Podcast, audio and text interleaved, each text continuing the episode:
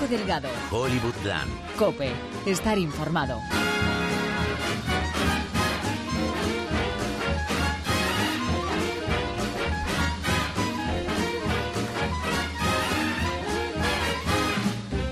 Hi everyone, hola a todos, llegamos al último programa de este 2018 de Hollywood Lamp. Podríais decir, venga va, enróllate y haz un especial con Friki Soria pidiéndole a Santa Claus una nueva temporada de Daredevil. Pero es que amigos, no es que yo me coja vacaciones, quédame. Es que Hollywood Lamp es un trabajo de equipo y todo el mundo se va con la familia, es lo que hay el tema. Y sin desviarse, es que llevamos dos semanas sin escucharnos y es que de verdad no ha pasado casi nada, ¿eh? No, no, pero escuchad el programa porque noticias hay, ha, ha habido enjundia. Salvo para, claro, el que el anuncio de que Keanu Reeves pondrá voz a un personaje de, Tony Story, de Toy Story 4 sea, es un notición. Entonces sí, ha pasado muchísimas cosas. Que oye, eh, puede ser, hay pato. Pero aquí nos hemos encargado de, de ella, como comento, de recabar eso. Eso que hay por ahí, ese poquito que ha habido que es suficiente para daros un poco de esas dosis de Hollywoodland que os damos cada semana en un formato all new, all different, junto a Mikey de Toro. Eh, por cierto, en Requiem por Campeones, que se ha caído hoy de la carrera para los Oscars. Eh, de, de decir que no sorprenda a nadie. no, por, no porque la película de semana, sino porque no es el perfil de película que No, suele ir nominada a, a Mejor Película Hablando Inglés. Además tendremos al gran Emilio Martínez Lázaro, director de Ocho Apellidos Vascos, al otro lado de la cama. Vamos, vamos a ello. Hablas demasiado, piensas demasiado. Te. ¿Gary Cooper? Henry. como lágrimas en la lluvia. Yo vivía como Robinson Crusoe. Era un náufrago entre 8 millones de personas. Olvídalo, Marge. Es Chinatown.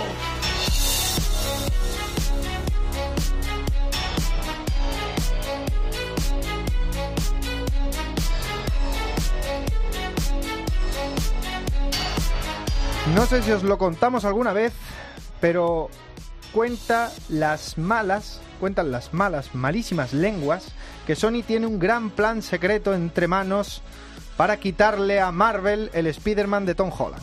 Este es mi informe de hoy. He impedido la sustracción de una bici, no he encontrado al dueño y he dejado una nota. Em, he ayudado a una anciana perdida, ha sido encantadora y me ha comprado un churro. Em, creo que soy capaz de hacer más. Me interesaría saber cuándo será la próxima misión de verdad. Así que llámame. Soy Peter. Parker. Es verdad que el personaje es propiedad de Sony Pictures, o por lo menos los derechos de, cine, pero huele a que habiendo cerrado el chaval un contrato de seis películas y habiendo firmado Marvel con Sony para incluirlo en tres, cuentan, y digo cuentan por Hollywood, que una vez finalizada la segunda secuela, o sea, la tercera parte, pero segunda secuela de Homecoming, el personaje será introducido en el universo este de Venom, Morbius y, y aquí, aquí eh, la noticia, aquí en la noticia, Amy Pascal, jefaza de Sony Pictures, en una entrevista para Variety, ahora que están de promoción con Spider-Man, un nuevo universo, dice que todavía, todavía quiere hacer aquella película de los seis siniestros con Drew Goddard, aquella que se intentó en su día, eh, unos planes que se remontan a, cuando Andrew Garfield intentaron hacer aquella película y se filtraron los correos con aquello de Corea del Norte, en el que decían que iban a, a darle un zapatazo en la boca a Marvel, aquello, aquello que cayó en desgracia, se enterró bajo lápida, parece que van a resucitarlo.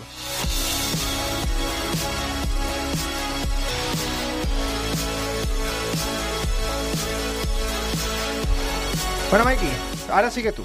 Tú, sigue tú, cuéntame más noticias. Pues, Venga, te voy a contar un poquito de fechas. Para 2019, que hay dos nuevos estrenos. El primero es lo nuevo de Ryan Johnson. Y estamos hablando de Knives Out, la vuelta del director al noir con, ojo, Daniel Craig, Chris Evans, Jamie Lee Curtis y- Ana de Armas. ¿Dónde- descompensación de, Sí, de edades. un poco. Sobre todo de edades. ¿Dónde está la enjundia? Es que esto está sellado para noviembre, fecha de premios. Casi efectivamente, sí, efectivamente. Allá van un Ryan Johnson que se la juega atrás los últimos Jedi.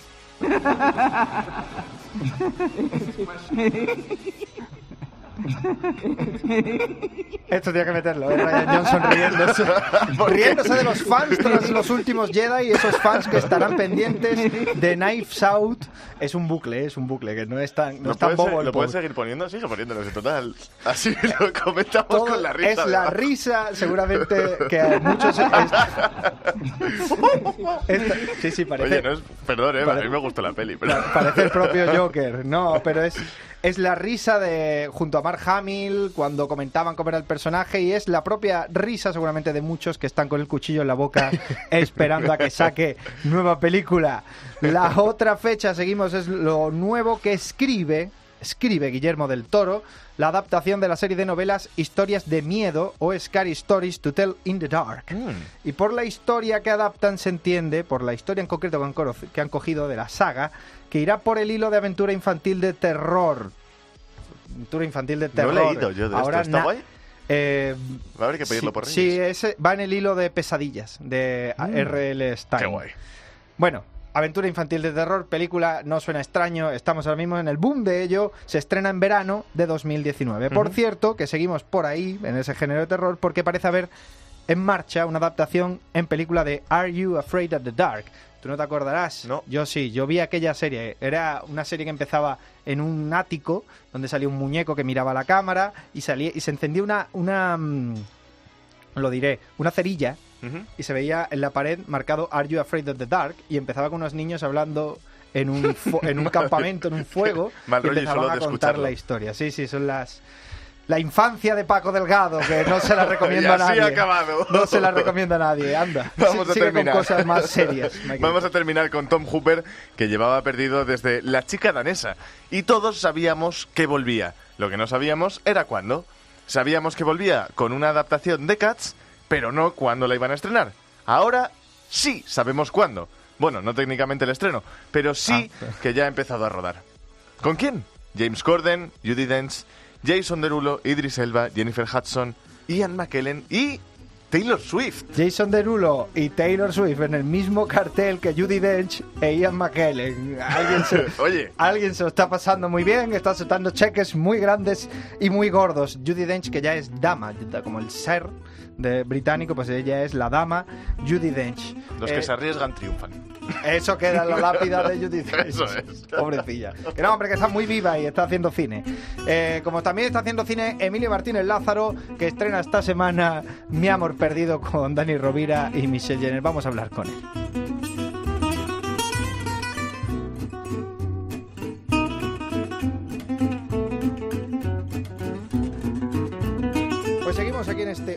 Último Hollywoodland antes de las vacaciones, en el que tenemos que hablar con todo un director de cine conocido en nuestro país, Emilio Martínez Lázaro. Muy buenas. Hola, buenas. ¿Qué tal? Emilio es un director prolífico, vamos, es sinónimo de, de éxito, de taquilla y de crítica. Es, eh, ha, estre- ha direct- ha dirigido tanto al otro lado de la cama como los dos lados de la cama. Ocho apellidos vascos, ocho apellidos catalanes y un montón, un sinfín más de películas. Ha ganado el Oso de Oro, allá por 1978, por las palabras de Max y la Biznaga de Oro en 2002 por precisamente al otro lado de la cama. ¿Qué tal, Emilio? Hola, buenas tardes. Y estrenamos esta semana Mi amor perdido. Mi amor perdido, un título, un título curioso. Cuéntame por qué, por qué se llama así la película. Cuéntame de qué va Mi amor perdido, Emilio. Bueno, eh, se llama porque mi amor, se escribe todo junto, es el nombre del ga- de un gato. Es un gato que tiene la pareja protagonista y es un gato que se pierde, por lo tanto mi amor perdido. Entonces, bueno, de alguna manera eso es una especie de juego de palabras también que nos, que nos indica de qué va la historia, ¿no? La historia va de una historia muy, muy, muy apasionada entre un hombre y una mujer, se encuentran, chico encuentra chica, etcétera, son dos jóvenes alucinantes, en una noche se encuentran en una noche muy, muy extravagante y, y tienen una relación muy apasionada, a ellos les cuesta, eh, se resisten a tener la relación y luego sobre todo es que una vez que la tienen, eh, ellos no quieren, eh, tienen un miedo enorme al compromiso sentimental por experiencias malas de ambos y, y no quieren seguir adelante. Entonces, toda la película eh, trata de prácticamente de una especie de boicot que se hacen a sí mismos para que la relación no perdure. Pero vamos, todo esto está contado eh, con una gran variedad, de, de- con una evolución de los dos personajes, de sus circunstancias y de y de, y de las van, que van pasando. Entonces son dos personajes muy peculiares metidos en una historia muy normal. Todo con, con un elemento de unión que es un gato. Bueno, el gato forma, forma parte de una especie de metáfora. Cuando ellos dos están bien, el gato está por allí y cuando ellos se enfadan, cuando los oye discutir, el gato desaparece, pero cuando se pierde es porque tienen una gran bronca, entonces el gato se va. Entonces luego cuando se vuelven a arreglar el gato vuelve a aparecer, es una especie de metáfora y en el fondo pues es algo que no es muy eh, no es muy no es muy importante dentro de la película, pero sí es una especie de juego que sirve para hacer avanzar la historia.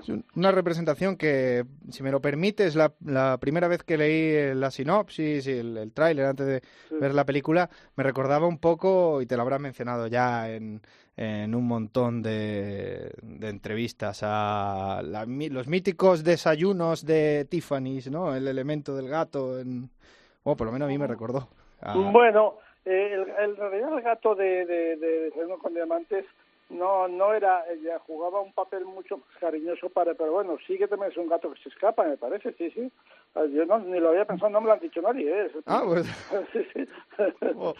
sí sí pues eh, bueno, ya hablando de protagonistas que no lo hemos mencionado, sacrilegio, herejía, hemos, no hemos comentado que está protagonizada por Michelle Jenner y por Dani Rovira. Bueno, mmm, echando un ojo a tu filmografía, Emilio, eh, tú eres muy de repetir. Tú eres muy de repetir con Imanol Arias, con Antonio Resines, con Ernesto Alterio, dos, tres películas, vas moviéndote por ahí. Ya esta es la tercera de Dani Rovira, ya ha entrado en el canon Emilio Martínez Lázaro. Bueno, yo soy de repetir cuando los actores son buenos, cuando son no son tan buenos no, o sea, lo tengo muy claro. Entonces, efectivamente, Dani he hecho las dos anteriores de, lo, de los apellidos y yo creo que es un gran actor, y un actor con gran, una gran vis cómica y sobre todo muy muy versátil, puede hacer muchos tipos de humor, en los dos apellidos hacía básicamente eh, farsa y una farsa muy exagerada, muy astracada, muy astracanada uh -huh. y en cambio pues aquí esto es una comedia eh, que está pues esto también una comedia con muchas risas por lo que estoy viendo con el público y tal pero no es para nada farsa, o sea, es una comedia mucho más eh, tradicional en ese sentido mucho más anglosajona, digamos. Sí, cuando tú te lo encuentras en, bueno, básicamente en ocho apellidos vascos, te, te encuentras básicamente un cómico que está metiendo la, la patita en el mundo del cine y, recoge, y recoges aquí un Dani Rovira que es prácticamente eh, una estrella casi ya de taquilla. Es una estrella, vamos, no, y se le va a depositar el casi, vamos, es la superestrella de la taquilla. Perdón. Mira, en realidad él no estaba metiendo la patita cuando yo yo en realidad eh, ahí me dijeron que me podría interesar como protagonista me fueron las chicas del casting vete a verlo estando en el Teatro Alcázar fui y le, y le ofrecía el papel protagonista de ese apellido Vázquez porque me gustó mucho entonces no, él, él ni había pensado en lo del cine o sea que en realidad fuimos nosotros los que le ofrecimos la idea de hacer una película es el protagonista. Claro, en vez de meter la patita, la abristeis vosotros un poco el quicio de la puerta. No, nosotros metimos la manita en Claro. lugar de la patita. Sí. Bueno, el- muchas veces ha dado la casualidad que muchas veces eh, hablamos en Hollywoodland de, de thrillers, eh, se estrenan thrillers, y es verdad que siempre hacemos la pregunta, es curioso, ¿eh? Cuando hay un director, un guionista aquí en el programa de un thriller, le decimos, ¿por qué en España eh, solo se estrenan thrillers? Y siempre entra el matiz en la pregunta de y comedias, y comedias, Pues, eh, sobre todo son thrillers y comedias. ¿Por qué, por qué en España, eh, igual te hago la pregunta que, que en el caso del thriller, Sí, ¿por qué yo, es- yo te, te contesto con mucho gusto. Es muy yo creo que es fácil. Eh, ah, vamos ahora, hay una cosa que es eh, más propia de nosotros y otra que es menos. La comedia en los países latinos, y no te digo nada en los países mediterráneos, es algo que, que lleva funcionando, pero la comedia italiana eh, llegó en los años 40, en los años 50 sobre todo, principios de los 60, a unos niveles impresionantes de talento, buenísima, el, eh, digamos que era el rey de todo esto, y era, pero era comedia, era película de humor, eh, Fellini. Eh, en España tuvimos una comedia que era el gran género eh, español y el que más público tenía, desgraciadamente era una cosa muy mm, que había pasado mucho por la censura y tal, y que era las películas, lo que se llamó injustamente por el protagonista, pero se llamó el landismo, ¿no? Aquello era un, tipo de cine un poco patético, pero eso no quita para que el público español, como el público italiano, como el público francés, siempre le ha gustado mucho la comedia. Es decir, esto tiene mucha tradición. En cambio, el thriller, que tú lo has citado, yo no, pero el thriller es una cosa que viene de, de Estados Unidos, de los países anglosajones, pero especialmente de Estados Unidos, y habla de unos mundos que nos son francamente extraños. Sencillamente, yo digo lo que siento, ¿eh? No, Claro, claro. no se pueden- no digo que no se pueden hacer thrillers, naturalmente se pueden hacer y hay gente que los hace muy bien y algunos grandes amigos míos y colegas pues tienen mucho talento para hacerlos. Y yo incluso he hecho una película de este tipo que es La voz de su amo, pero claro, yo esa película la situé en un momento donde en España había thriller, que era País Vasco año 80, con un muerto diario, un muerto, un asesinato de ETA diario. Eso sí era una situación para hacer una película de ese tipo. Pero en las otras que se hacen, yo a veces pienso, pero si es que se han inventado el entorno, es decir, si es que en España no pasa eso, en España hasta los narcotraficantes son un poco como, como andaluces, un poco rarillos. Hay unos que son los gallegos que se parecen más a los de las películas anglosajonas, pero lo, lo- estos de ahora del sur es que no son, no, eh, no- no puedes hacer una película como las americanas con estos protagonistas, es todo muy falso. Entonces, bueno, yo por lo menos lo veo así. Bueno, no, si, si, si es así, o sea, yo te entiendo. Lo que, lo que viene. claro, me parece que la comedia si es algo que, que, que yo la, la estoy haciendo distinta, llevo haciéndola distinta desde la desde el año 91 con Amo tu cama rica, pues estoy intentando hacer otro tipo de comedia y creo que eh, lo estoy haciendo y con gran beneplácito del público, por cierto, pero pero pe- pero pero porque está también basada en cierto modo en, una tradición nuestra de actores de comedia, de actores cómicos muy buenos. Los actores españoles hay muchísimos con vis, con, con vis cómica, muchos más que en los países anglosajones, y, es algo que podemos aprovechar, como en Italia. En cambio, vuelvo a decir, siempre me cuesta trabajo ver quién es el jefe de los gángsters, quién es el padrino aquí, porque aquí lo más parecido a un padrino que hemos tenido pues era un hombre que en realidad era un hombre muy chusco como Jesús Gil, y esto era lo más parecido que hemos tenido. No está mal, era- ¿eh? una, una, una hipotética película lo Coppola, ¿eh? Con, con José Luis Gil. Habría Sí, que darle un sí, tono sí. más cómico, ¿no? A lo mejor. Pues, ah, ¿ves? Ya lo has dicho tú, exactamente. Eso Claro. es lo que yo creo. Que el tono hay que cambiarlo y entonces se vuelve un poco comedia. Bueno, yo de hecho hay una película que, evi- no, no voy a mencionar el nombre, evidentemente, pero hay una película reciente, eh, espa- española, de thriller, que si ves la estética y ves, es un, es, parece una película de la ley seca, lo cual a mí me sorprendió cuando la vi, ¿eh? porque parecía una película de la ley seca y digo, pues esto dónde está ambientado, ¿no? En Barcelona. Ah, bueno, no, sé, esto me deja un poco, me deja un poco descolocado, vaya, pero bueno. Sí. En Sí, cualquier... ya, eh, bueno, sé de lo que estás hablando y efectivamente, sobre todo dejaba descolocado por la imaginería que habían traído. O sea, que era como una imaginería de película americana, efectivamente. Sí, claro. O sea, y digo, pero esto, ¿dónde, dónde pasa? O sea, ¿sabes? Es un poco...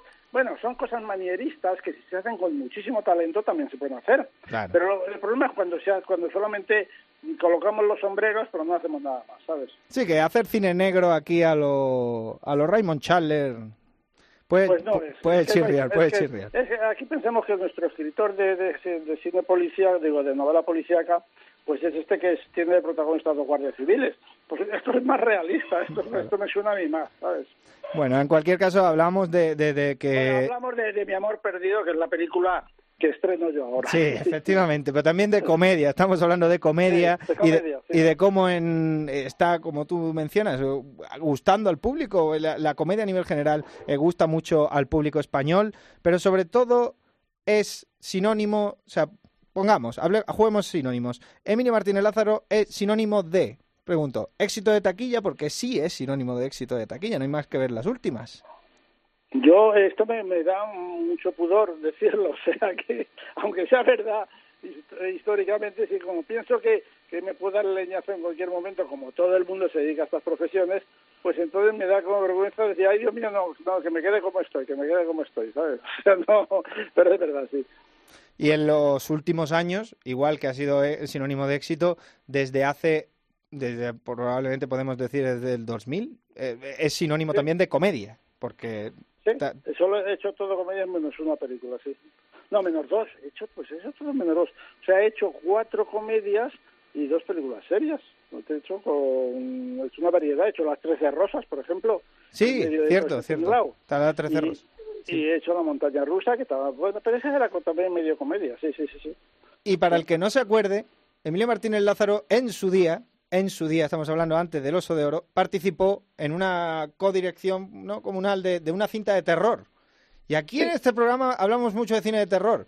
Y mm, la verdad es que a mí, si me preguntas personalmente, me gustaría ¿eh? verte volviendo ahí, un poquito de cine de terror.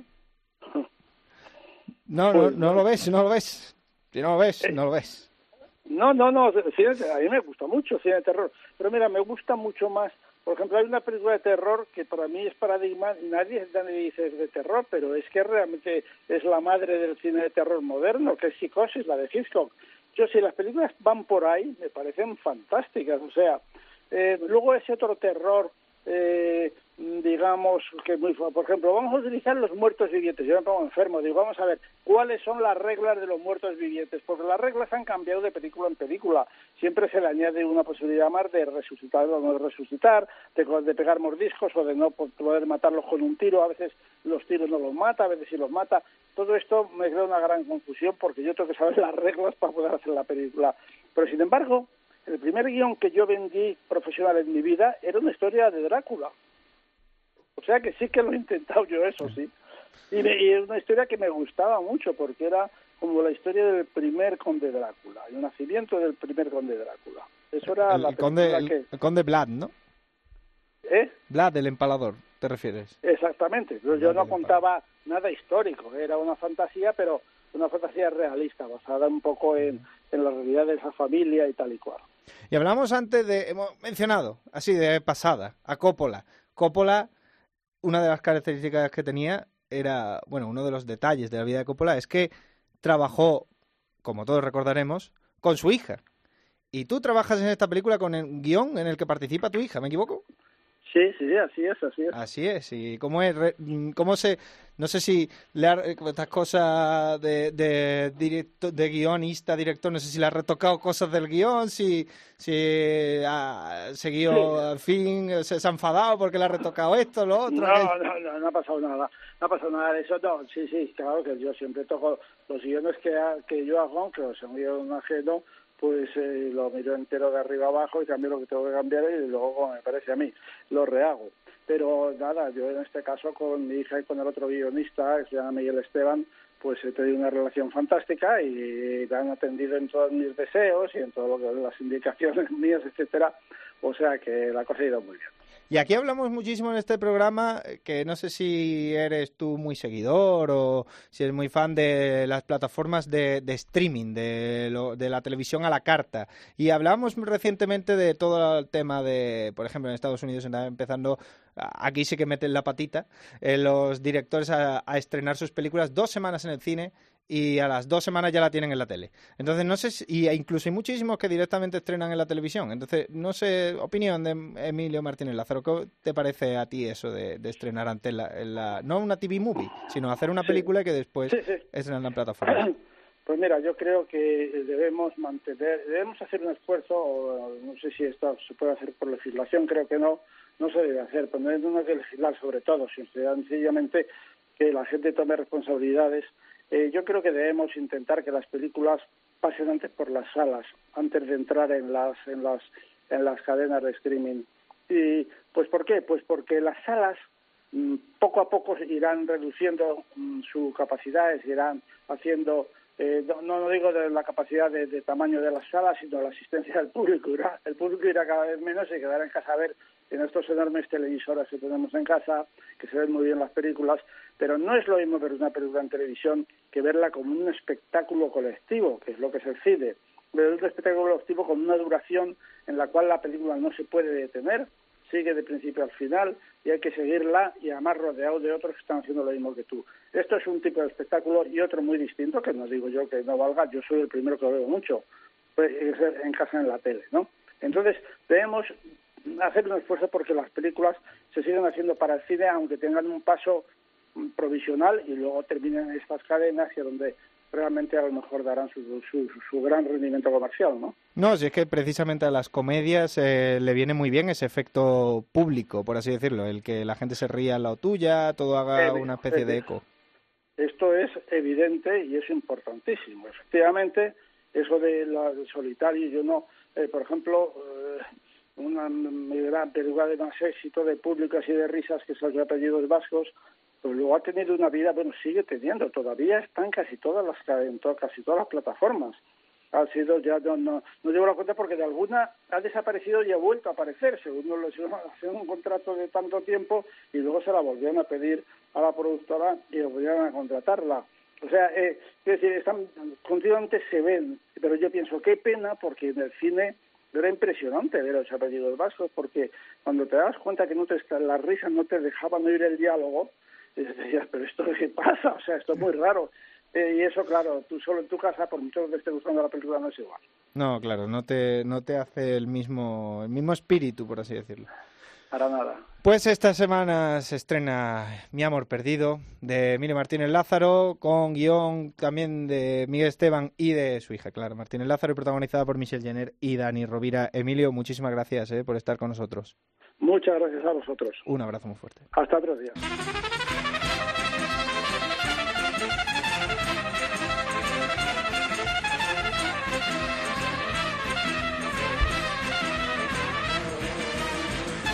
Y no me había fijado yo lo bien que le va esta sintonía a esta noticia.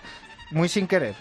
Pero, pero yo me he dado cuenta, ¿eh? Conforme esto íbamos grabando. Porque terminamos con series. Narcos, Narcos. Volverá en Vengadores. No, no, ¿Eh? no, no, no, esto no es. Valvo-?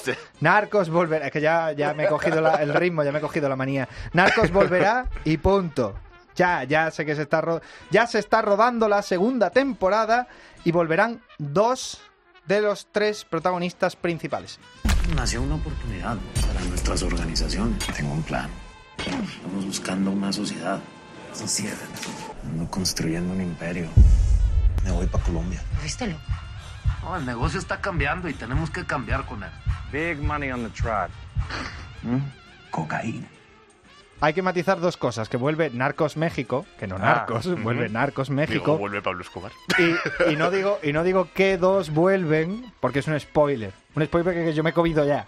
Pues no Porque visto yo no he visto, yo no he visto la serie todavía y me lo he comido, me lo he zampado con papas. Niños, no hagáis programas de cine y series. Os joden las series.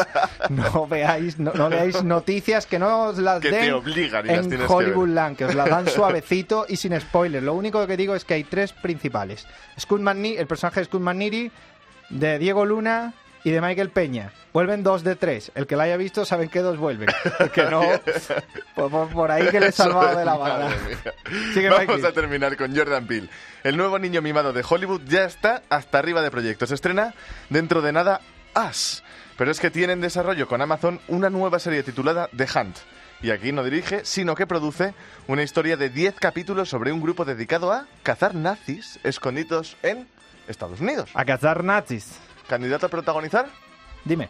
Logan Lerman. Ah, Ah, eh, el de, el de eh, ventaja de ser un marginado. ahí te he visto. ¿Qué te crees? Que, que no aparecía en el guion, no iba a caer yo en una película de Logan Lerman. Caigo en una película de Logan Lerman. Pues hasta aquí este Hollywood Land Express previo a vacaciones. Ha sido breve, pero intenso. Eh, ya vais serviditos de noticias. Es que, sinceramente, tampoco ha habido mucho más No, en no ha habido dos semanas. Ha habido poquito, ha habido suficiente como para daros esa pildorita y esa entrevista a Emily Martínez Lázaro, que espero que, o- que os haya gustado. Podéis escuchar el resto de programas en cope.es. Gracias, Mike, Ay, por venir una ti. semana más. Siempre encantado. Gra- gracias a, a Frikisoria, que... Ah, no. Que No está, ¿dónde está? venido- ha Se fue. Está viéndose la tele. Está viéndose sus series de, de- de A3 Playa. Está viéndose Daredevil tercera temporada por cuarta vez porque se la han cancelado. El Pobrecito. pobre. Bueno, podéis también escuchar los programas en iVoox y en iTunes. Eh, volveremos tras Volveremos. los Reyes Magos. Eh, ¿Nos traerán noticias los Reyes? Esperemos Digo que yo que sí. sí. Ah, ¿Nos traerán algún tráiler de verdad de los Vengadores? bueno, pues eso, que volvemos después de vacaciones. Muchísimas gracias por escucharnos y hasta la próxima.